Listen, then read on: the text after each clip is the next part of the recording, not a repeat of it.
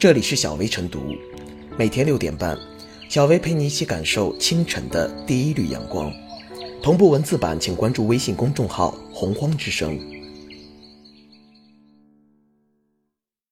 本期导言：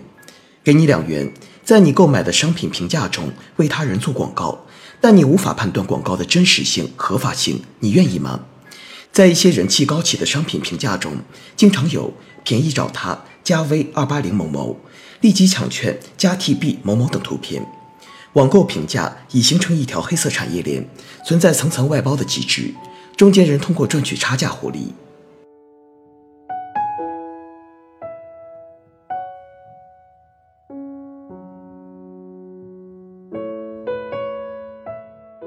网购评价应基于消费者真实的消费体验，反映消费者对商品的真实意思。但如果有人给消费者一两元钱购买其评价权，要求消费者在评价时使用格式文字、格式图片，链接某些购物券或广告，那么消费者的网购评价就变成了别有用心的评价，就会跑偏变味儿。俗话说“无利不起早”。一些商家之所以花钱购买消费者的评价，目的在于利用消费者为自己的店铺或者网站引流。由于这种评价多为虚构，结果，这平价外衣的广告真伪难辨，有的广告夸大不实成分，对其他消费者容易形成误导，进而影响消费体验。另外，不少优惠券可以从一些网购商城直接领取，消费者根本没有必要舍近求远。所谓的优惠券只是一个推销的局。据调查，网购评价交易已形成了黑色产业链。仅记者搜索到的收评价社交群就达上百个，群内交易活跃，很多人在购物后直接与群主交流并撰写评价，群主则现结直接打款。在收评价贴吧里，更是公然叫卖、明码标价。网购评价交易体系分为普通用户、代理、店长三级模式。存在拉人头、发展下线以及上线根据下线人员数量提成的问题，涉嫌传销。显然，网购评价交易扰乱了网购评价秩序，冲击了有关禁止传销、禁止不当竞争、禁止虚假广告宣传的法律底线。消费者网购评价不能成为广告媒介，更不能成为不法者藏污纳垢的平台。相关部门应加强关注与监管，严查违法行为，为消费者营造一个良好的评价环境。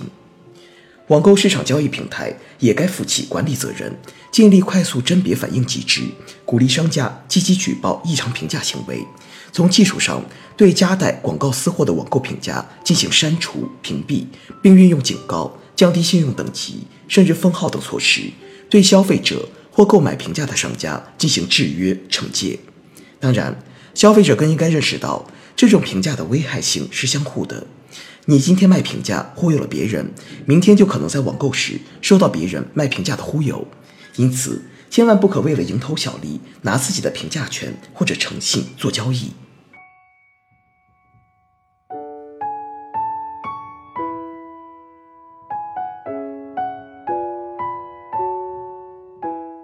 不负责任的评价给消费者挖坑。消费者进入纷繁复杂的电商世界，意图挑选理想的购物对象时，通常会通过查看该商品先前消费者的评价，再决定是否购买。基于相同身份和利益立足点，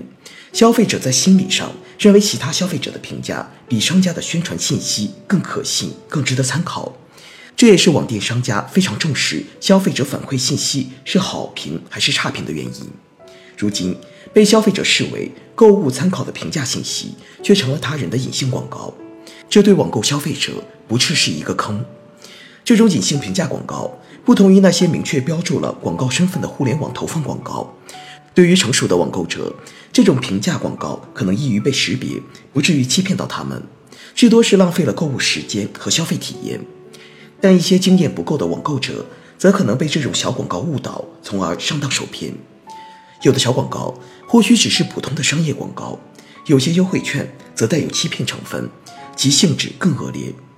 那些以消费者身份发布优惠券和广告，贪图小利，为自己并不了解的商品或网站背书的人，则起到了帮凶作用。有人出钱收评价，有人收钱写评价，量大价高的灰色评价买卖市场形成了一条所谓的产业链。居于这条链接最下方，最终的受害者则是那些受评价影响的消费者。当然，那些自家店铺的留言栏里被别家牛皮癣广告霸占的店铺，则一定程度上也是利益的受损者。商品评价的初衷是通过已购买顾客的反馈，给其他顾客做消费决策参考，解决买卖之间信息不对称的问题。此外，也通过评价机制来监督商家做好售前售后的服务。以报酬引诱消费者写不实评价，或者用评价来引流，属于虚假评价行为，会让网购评价机制失去应有的价值。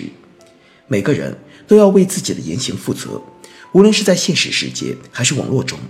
以消费者身份传播虚假广告，既是不道德的，也涉嫌违法违规。去年十月十六日，最高检发布指导性案件，明确指出，删改网购差评可被认定为犯罪。为网购评价的处置画出了法律红线。由此可见，网购评价绝非小事。如果牵涉到虚假删改的问题，就有可能触碰法律红线，可能需要承担相应的法律责任。不过，在谴责这些贪图小利、刷广告的消费者的示范行为的同时，电商平台的责任更不应被忽略。通过技术手段制止或者过滤掉虚假评价，应成为电商平台的义务。目前。已有某些平台禁止消费者在评价中发布不实信息等违规内容，而平台也通过技术手段识别处理这类信息。有些消费者可能会因此受到封停账户等处罚。近年来，各种互联网平台发展迅速，其中具有社交和购物功能的交易平台是电子商务体系的核心。在由商家、交易平台、电子支付方、物流快递、消费者构成的链条中。电商交易平台具有资源技术优势以及地位优势，这些交易平台既是电商规则的主要设计者和制定者，也是平台秩序的管理者和监督者，他们理应承担相应审查和注意义务，切实担负管理职责。对于购物评价中的小广告问题，交易平台也是实行有效监管的牛鼻子，市场监管部门可重点规范督促交易平台。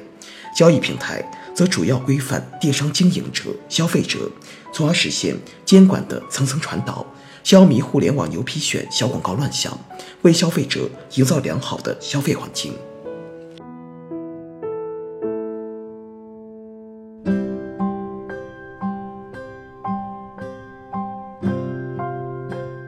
最后是小薇复言，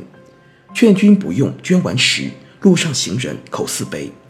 随着消费观念逐渐从价格考量转向品质要求，有口碑或评价传递的信息，无疑成为了消费者决策的参考指南。而利用他人的信任感，以自己的真实消费者身份为并不了解的商品或者网站背书，发布评价的消费者，无形当中成为了这条黑产链上的帮凶。要知道，任何一名消费者都需要为自己的言行负责，传播虚假广告，无论是出于何种目的。都是不合规甚至不合法的。针对这一现象，目前已有许多电商平台推出了相应的管理规则。不过，进一步加大监管力度，仍需在法律层面做出一定调整，形成监管合力，不给评价广告以生存空间。